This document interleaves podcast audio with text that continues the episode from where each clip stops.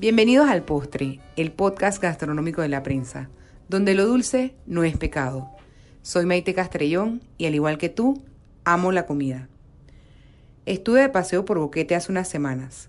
La intención era visitar a mi invitado de hoy en una de las fincas de su familia, pero no lo logré. Por cosas de la vida, en camino a otro lugar, pasé frente a la casa de los Lamastus y ahí estaba Wilford Jr., sentado en el porche conversando con su abuelo Thatcher. Wilford Jr. es propietario de la tienda de café de especialidad panameño Bajareque Coffee House en Casco Antiguo y tiene más de siete años de trabajar hombro a hombro con su papá y su abuelo para mantener el legado de su familia, que ya tienen 100 años de estar produciendo café. Hola Wilford, bienvenido al Postre, el podcast gastronómico de la prensa. Hola Maite, gracias por tenerme aquí. ¿Sabes que aquí lo dulce no es pecado? Estoy de vacaciones y Instagram me sapió que estabas aquí en Boquete y te vine a visitar. Wilford, Elida, El Burro y Luito. ¿Quiénes son esos y qué representan en tu vida? Bueno, esas son tres fincas de café. La finca Elida es la principal de la familia, es la que tiene ya más de 100 años en nuestra familia. Y se le renombró Elida. Mi abuelo lo hizo hace unos años atrás para honrar a su madre, quien fue la que la mantuvo por muchos años mientras él era un niño. Como una mujer sola, porque ella perdió a su esposo muy joven, así que tuvo que mantener cinco hijos y una finca de café corriendo. El burro es una finca que nombraron así porque en el pasado tenían un burro atado a la entrada de la finca y decían dónde está el burro.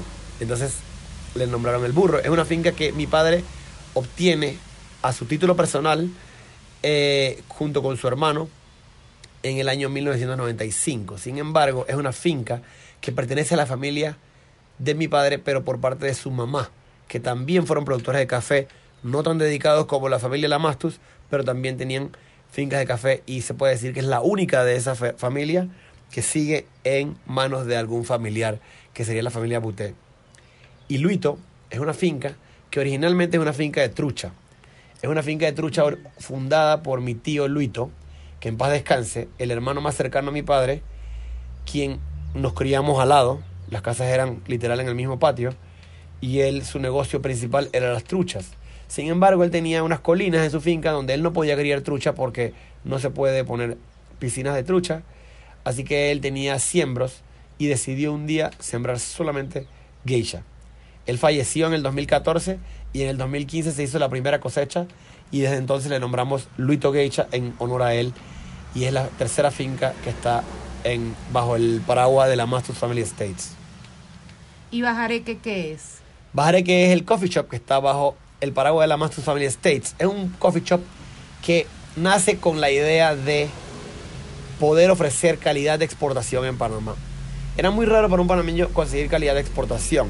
Obviamente no al nivel de ahora, pero en aquel entonces tú podías leer el café panameño se cotiza por un precio tal en Estados Unidos o Hacienda la Esmeralda vende el café más caro del mundo. Podías leer eso en las noticias, en la prensa y no había acceso a cafés de estas calidades. En el 2012, en enero del 2012, abrimos las puertas de Bajareque eh, en el Casco Antiguo y ahí es donde arrancamos con esta, con esta idea de poder ofrecer calidad de exportación tanto al panameño como a quien visita Panamá. Porque, ¿qué pasa si tú eres un visitante de otro país y tú lees que el café de Panamá es lo máximo? Tú quieres venir a Panamá a probar ese café que es lo máximo. Hoy en día ya hay muchos lugares que, que ofrecen buen café, buen geisha. Está, bueno, tu hermano Mario, entre otros, que han estado volviéndose embajadores panameños del café en Panamá, que es importante porque esto sale al exterior primero que en nuestra propia ciudad de Panamá y en nuestro propio, país. Ahora ya es algo normal encontrar un buen café en Ciudad de Panamá y poco a poco alrededor del país. Ahora falta que muchos lo entiendan. Exacto.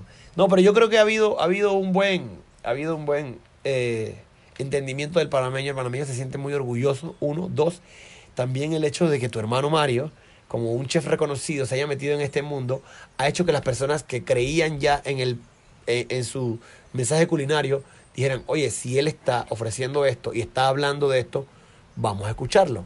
Y creo que ha sido algo muy positivo. Resúmeme, porque no todos conocemos. qué es The Best of Panama y qué pasa antes de llevar un café a ese evento. Ok, The Best of Panama, cuando se, se crea SCAP, la Asociación de Cafés Especiales de Panamá, en 1995 la idea era buscar formas de mejorar la calidad del café. El grupo que lo crea, entre esos mi padre, viajan a...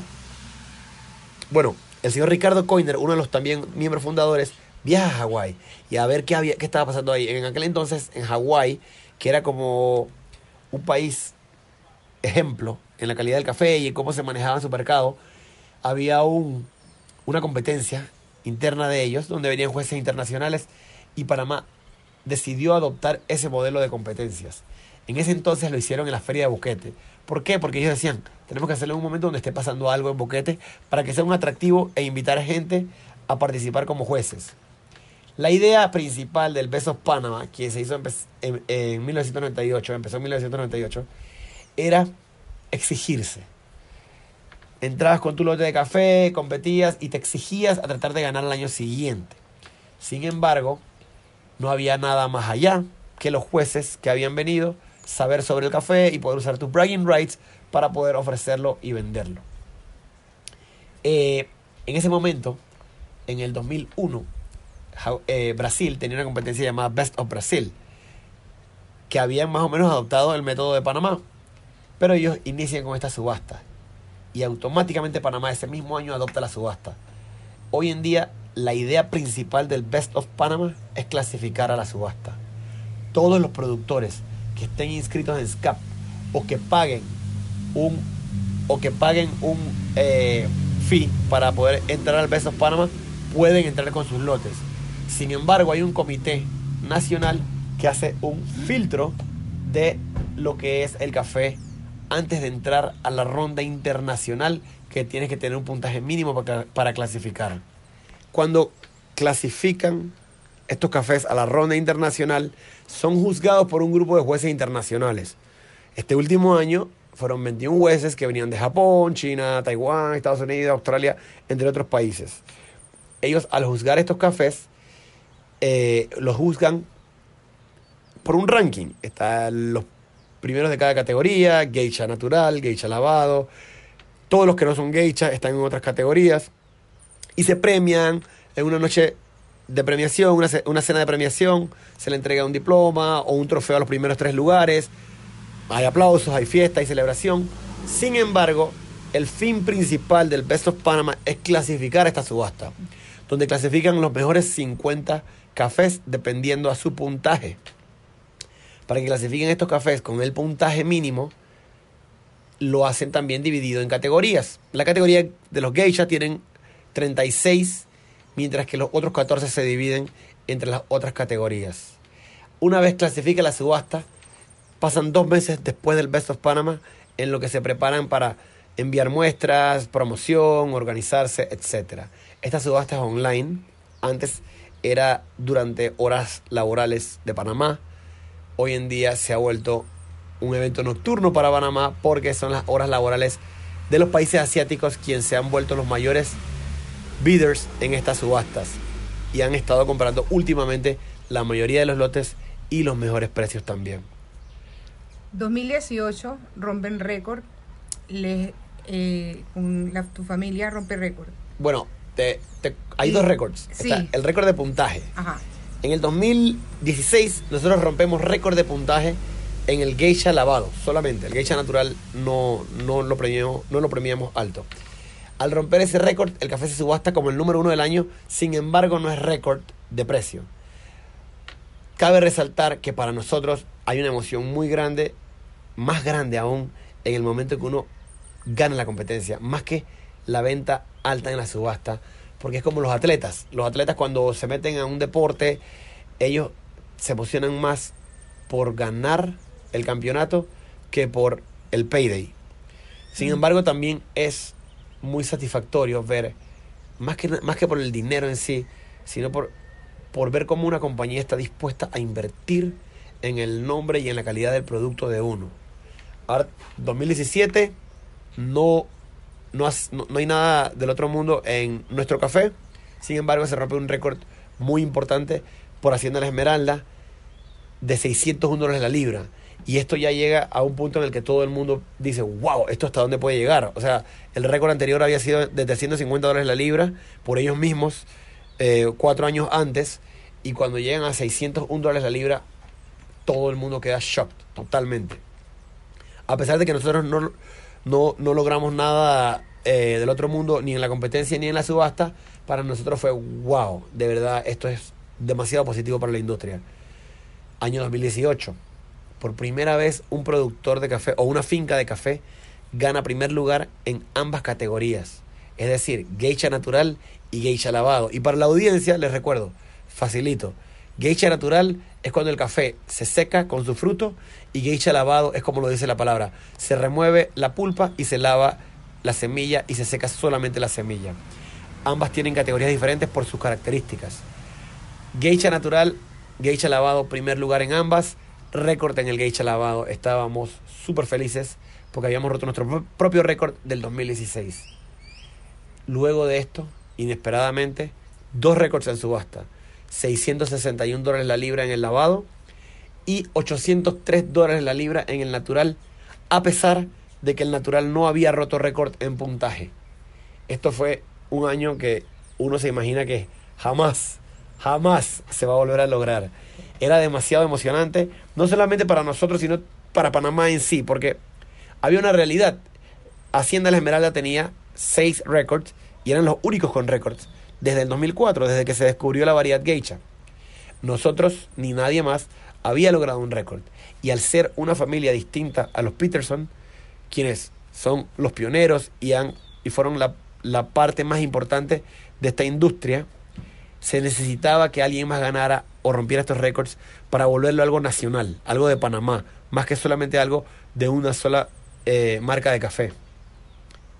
Llega el día de la premiación del Best of Panama 2019, primer lugar y récord con 95 puntos sobre 100 en el geisha lavado y primer lugar y récord con 95.25 en el geisha natural. Es decir, nuevamente logramos romper dos récords, dos primeros lugares que nunca antes había logrado y mi padre es capaz de, como productor, lograr esto dos veces. Entonces es como que otro nivel. Ya en ese momento nosotros no estábamos pensando en la subasta. Es decir, ya para nosotros era como que, wow, esto es increíble. Y una cosa así. Bueno, este año llama nuevamente Rachel Peterson a felicitar y dice, me dice a mí, tu papá tan apasionado y tan dedicado a esto desde el día que él se reunió con el pequeño grupo a fundar SCAP, que era la persona indicada para lograr todo esto. Pasa los dos meses eh, por un momento nosotros ni siquiera pensábamos en la subasta. Ya teníamos un récord de subasta, no estábamos rompiéndonos la cabeza por la subasta. Pero un comprador de café nos dice, este es el momento en el que el café puede llegar a trascender mucho más allá de solamente el nicho de cafés especiales y llegar a ser mucho más mencionado por medios mainstream. ¿Cómo puede pasar esto si el café llega a romper cuatro dígitos? Y en ese momento nos quedamos pensando, oye, de verdad que sí, esto puede ser mucho más llamativo porque cuatro dígitos llaman la atención de las personas que no están metidas en la industria. Y en ese momento nosotros decidimos, no, no o sea, ya nosotros estamos, obviamente ya ganamos, ya no tenemos más nada que hacer. Tenemos, que esperar tenemos que esperar, obviamente le metíamos promoción, subíamos cuanto flyer posible. No solamente para nosotros era importante, sino la manera en la que se vio la dinámica de la subasta. Para los compradores también era importante. Ellos están haciendo una inversión en un producto que si ellos lo mercadean bien lo pueden vender. Sin embargo, si no lo logran mercadear bien y no lo logran vender, deberían poder. Sigue siendo algo que a largo plazo va a crear un nombre para la industria. No para nosotros, los Lamastus, no para los que compraron, sino para la industria. Entonces, escuchar que un café se vende en mil dólares da esperanza a una industria que no todo es color de rosas. Hay muchos productores sufriendo. Y esto eleva y formamos, somos la punta de la punta de lanza para poder llevar esta industria más allá y sacar al café que está hoy en día, el café comercial en crisis, poder de alguna u otra manera motivar a sacarlo de la crisis. Y entonces esto se vuelve algo mucho más simbólico e importante que solamente pensar en el dinero. El precio final fue 1029 y si analizamos esta subasta versus la del año pasado, 1029 récord, sin embargo el otro que quedó en primer lugar se ha vendido por 331 dólares, lo cual es un super precio, pero no era récord, no estaba ni de cuarto o quinto lugar en los más altos vendidos de la historia, pero ya ese mil y pico le da esta noticia a la gente. La gente lo repite y lo repite y lo repite. Ahora casualmente se acaban de ir a celebrar eh, medios de comunicación y parte del gobierno la inducción de Mariano Rivera y le llevaron café geisha de nosotros. Se mencionaba esto junto con la inducción del Salón de la Fama de Mariano Rivera. Era como que una noticia nacional que uno le da orgullo a los panameños, que este país necesita buenas noticias, y dos le da una buena noticia a la industria del café.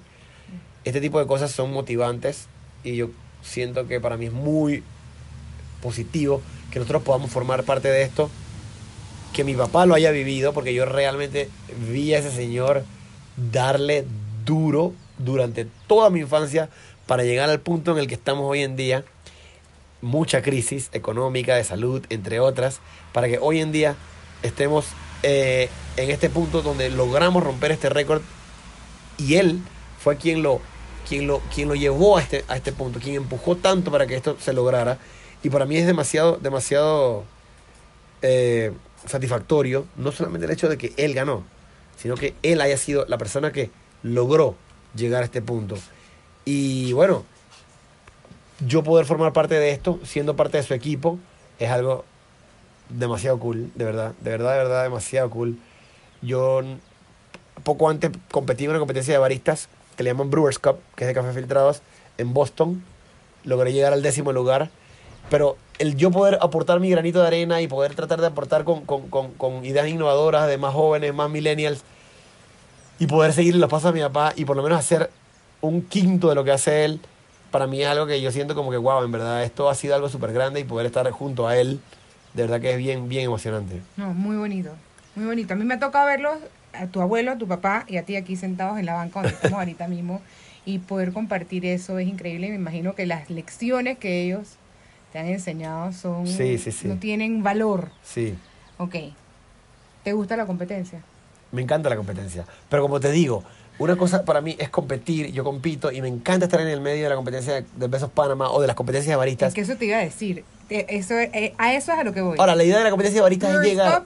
barista, Cuéntame. Bueno, Brewers Cup es una competencia que tienes que ganar en Panamá antes de ir al Mundial. En mi tercer intento logré ganar. Tres intentos compitiendo nacionalmente. Nada más el primer lugar puede ir a la Mundial. Ni segundo lugar ni más nadie puede ir al Mundial. En el tercer intento compitiendo nacionalmente fue que logré ganar.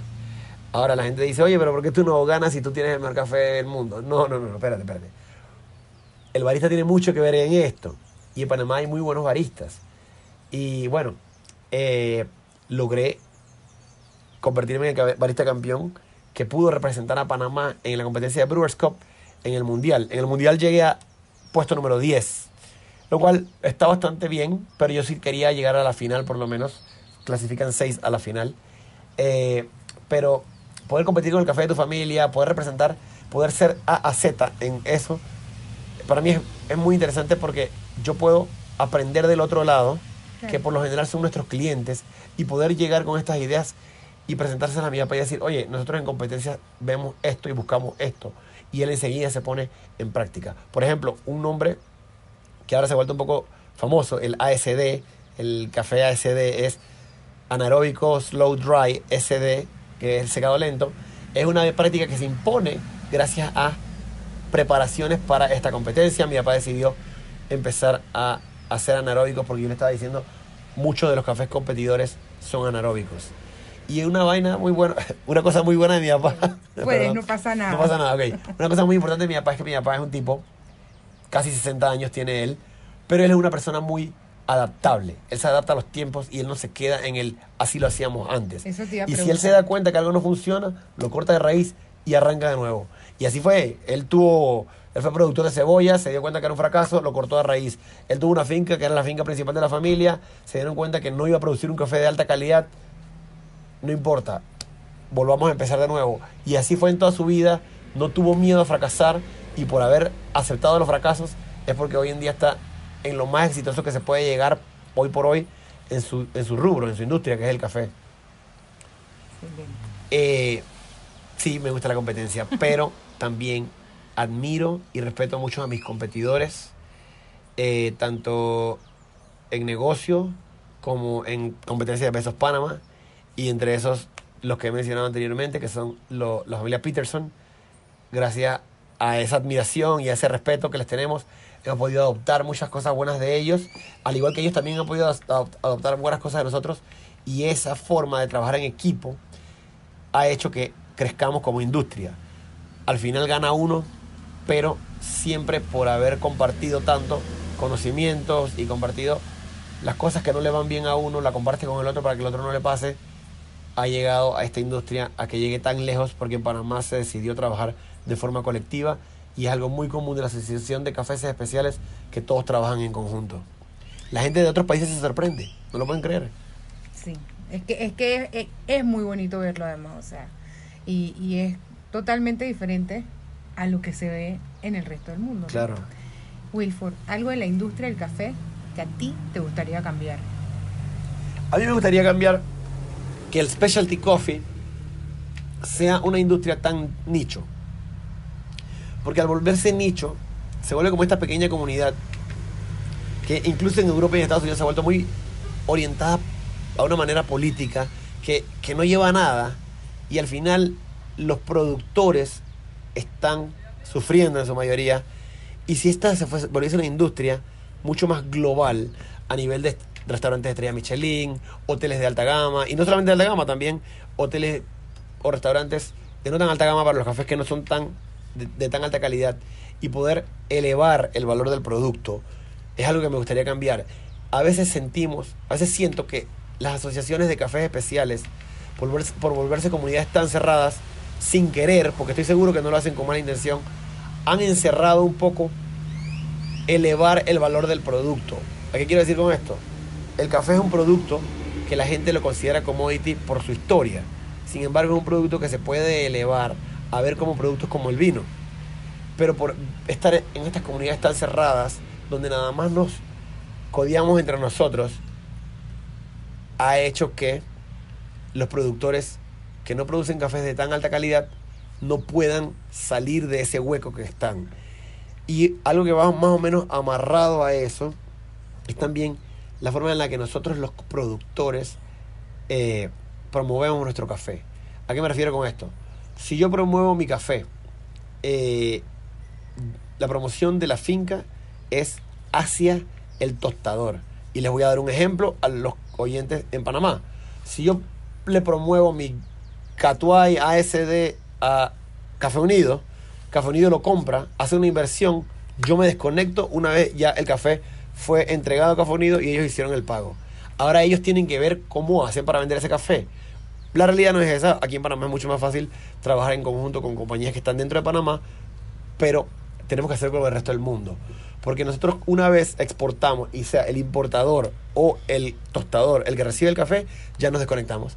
Entonces somos, estamos haciendo promoción a nuestro intermediario o a nuestro partner, a nuestro socio en la, en la ecuación. El verdadero cliente es el cliente final, es la persona que compra una bolsita de café y se la lleva para su casa, o se la regala a alguien, o la persona que se siente a tomarse un café de alta calidad en una cafetería o en su casa. Ese es el cliente final de nosotros. No es el intermediario o nuestro compañero en la ecuación. Ahora un poco de café. ¿Tu bebida favorita para preparar? Yo soy amante de los pour-overs, de los filtrados. Yo todas las mañanas hago para mi esposa y para mí Chemex porque puedes hacer bastante, pero para mí personalmente el Harry O60 es la mejor forma de preparar café. ¿A qué debe saber el café? Mira, el café de verdad es un producto especial. Y como producto especial tiene una variación de sabores. Lo que debe es tener balance entre su cuerpo, su acidez y sus notas del retrogusto caliente, fría, tiene que tener un balance. Puede ser un balance a chocolate o puede ser un balance a frutado, floral, pero tiene que ser un balance. En lo personal, Yo prefiero los cafés afrutados con notas florales. Pero por eso me gustan mucho los geishas naturales. Pero hay personas que tienen otros gustos. Siempre es que haya un balance y que no tenga defectos el café. ¿Y ese perfil, ese sabor, desde cuándo se concibe? O sea, ¿desde cuándo tú sabes que ese café va a saber a eso? A veces en el aroma Ajá. te da una idea. Sin embargo, eh, a veces la herba está bueno y el café no, no, no es que te ayuda. Pero en el primer sip, ok, ah, en el primer sip debería dártelo. Sin embargo, si ustedes sienten un café como está todavía caliente, no les sabe tan rico, sean pacientes porque a medida que se va poniendo tibio se puede poner muy rico. No lleguen hasta que se enfríe porque si se enfría no está tan bueno. A mí me gusta el truco de que si no te quema la mano, Exacto, ya está listo. ya está listo. Eh, Eso es importante también, los baristas tienen que tomar eso en cuenta. Ahora en Panamá se está haciendo, en Panamá se está haciendo eh, mu- mucho, mucho, mucha educación del barista. Y al igual que como empezó Besos Panamá, es la exigencia. Es la exigencia de, de, de exigir, exigirse uno mismo. Entonces los baristas exigen y a medida que se han hecho las competencias, no todos ganan la competencia, pero todos los que participaron aprenden algo. Y si tú participaste y aprendiste algo, tu compañero de trabajo que tal vez no participó aprendió algo también. Estas competencias han sido difíciles de hacer. Yo hice una con tu hermano Mario y fue un lío. Yo creo que quedamos tabla gracias a Menú Panamá, pero hubiésemos podido perder plata ahí en esa competencia. Después yo decidí que quería competir y renuncié a la organización y hoy en día la organización que la maneja mi esposa y tu hermano Mario, casualmente ellos dos juntos, junto con Benito, ellos han hecho esta organización para poder que se lleven a cabo las competencias. Ojo, no piensen que porque mi esposa es parte de la organización, porque los jueces son internacionales y son sancionados, o sea, sanctioned para ser jueces internacionales y ellos son los que tienen todo el control del puntaje de la competencia. Los demás tienen el control de trae la máquina, conecta la electricidad, el aire está prendido, lleguen los patrocinadores, paga el boleto del otro, el hotel para los jueces, etcétera. Entonces, estas competencias han sido bien duras de hacerse. Eh, yo creo que ahora mismo ellos están perdiendo algo de plata en lo que han hecho, en las últimas que han hecho. Y, pero van a seguir haciéndolo porque están apasionados, los tres están apasionados con este mundo y lo van a seguir haciendo. Ahorita pronto tienen a uno, al coach de la que quedó campeona del mundo, que es una coreana, va a venir a Panamá en octubre y ese va a ser una oportunidad muy grande para la industria cafetalera de Panamá. Porque el panameño no solamente se merece que en Panamá se produzca buen café, también se merece poder probar buen café y que nuestros visitantes, nuestros turistas, tengan la oportunidad de probar ese buen café también. El geisha le debe gustar a todo el mundo, Wilfred. No, yo soy de la teoría que no. No le debe gustar a todo el mundo. Hay que respetar los gustos de las personas. Eh, cuando alguien me dice a mí, oye, yo le echo leche y azúcar al café, yo le digo, bueno, los lácteos y, la, y el azúcar se han comprobado que no son tan buenos para la salud, pero ese es tu gusto. Yo no te juzgo. A veces a mis clientes, cuando estoy en Bajareque, yo le digo, oye, prueba un sip solo para probarlo y después eh, ponle la leche y el azúcar. Porque muchas veces esta gente, la gente te pide geisha con leche y azúcar. Y si les gusta, fine. Cada quien tiene sus gustos. Yo soy cero de juzgar a los, a los gustos de las personas. Porque yo, yo tuve la oportunidad una vez de probar un vino que la botella costaba 3 mil dólares y no le encontré diferencia con la botella que costaba 7.99. No le encontré la diferencia. Y eso que yo soy una persona que está entrenada para hacer un catador de café. Yo puedo distinguir ca- más allá que el averaje de la, de la gente. Y aún así no pude. O sea que yo respeto que las personas no tengan ese gusto por el geisha. Y mejor, así les sale más barato.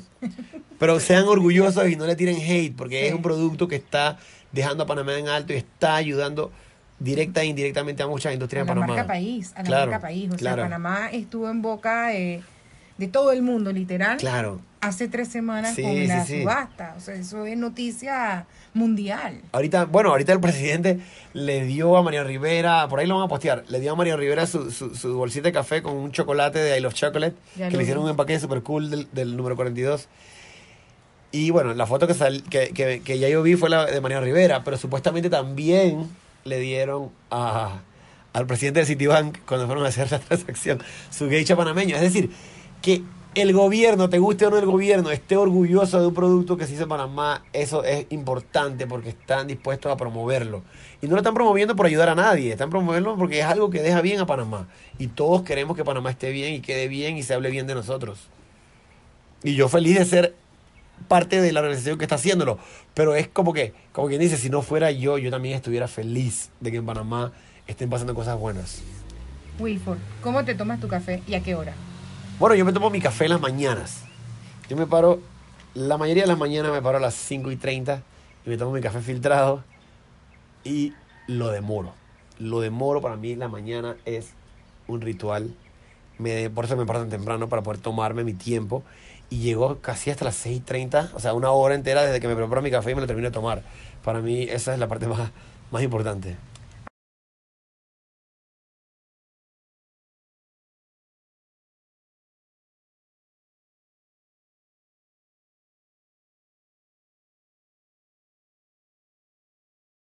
Wilford, aparte de este podcast, ¿cuál es tu postre favorito? Mi postre favorito, y te voy a decir, es uno que probé hace poco. Hace poco probé un postre y es un poquito biased, pero el postre lo hicieron con café molido tipo café turco, eh, con un café Catuay natural ASD de Lida, y lo hizo este muchacho, este chef eh, Ariel Cebede. Y ese fue mi, ese, por ahora es mi postre favorito no, o sea, y con un helado de vainilla, yo fui amante del helado de vainilla. Es más, mi familia, mis amigos se han burlado de mí que hemos ido a, a esto, estas heladerías donde hacen excelente helado y yo pido mi helado de vainilla. Y yo les digo, no, pero es que si tú pruebas el helado de vainilla, el helado de vainilla te gusta, es una buena manera de, de rankear al lugar. Pero sí, ese postre que, perdonarán mi ignorancia, es un postre francés que se me olvidó famoso, se me olvidó el nombre con el helado de vainilla. Actualmente es mi postre favorito. Lo probé hace poco y por ahora, hasta que pruebe uno nuevo, está entre mis postres favoritos. Está en mi postre favorito. Gracias Wilford por dejarme sentarme en esta banquita, en esta casita y hacerte esta entrevista hoy. Gracias por escucharme. Yo sé que yo hablo bastante y hablo rápido, pero gracias por escucharme.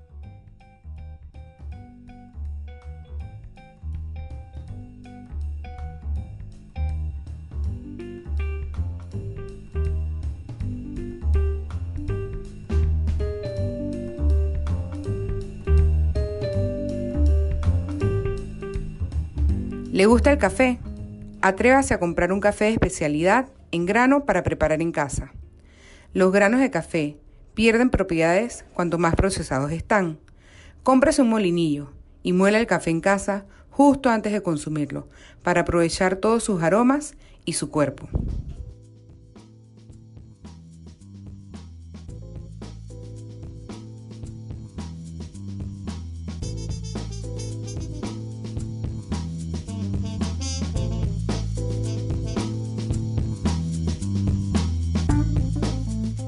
En alamesa.pa hay recetas para los amantes del café. Prepare un tiramisú o un cuatro leches de café. Busque estas recetas en el link debajo de este post.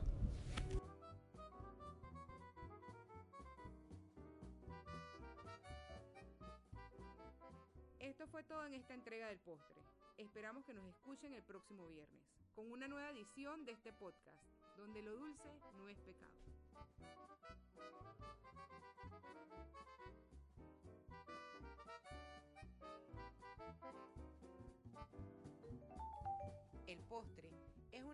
de la unidad de contenido digital de la prensa. Presentó Maite Castrellón. Edición Carolina Sarmiento y Miguel López. Música Kevin MacLeod.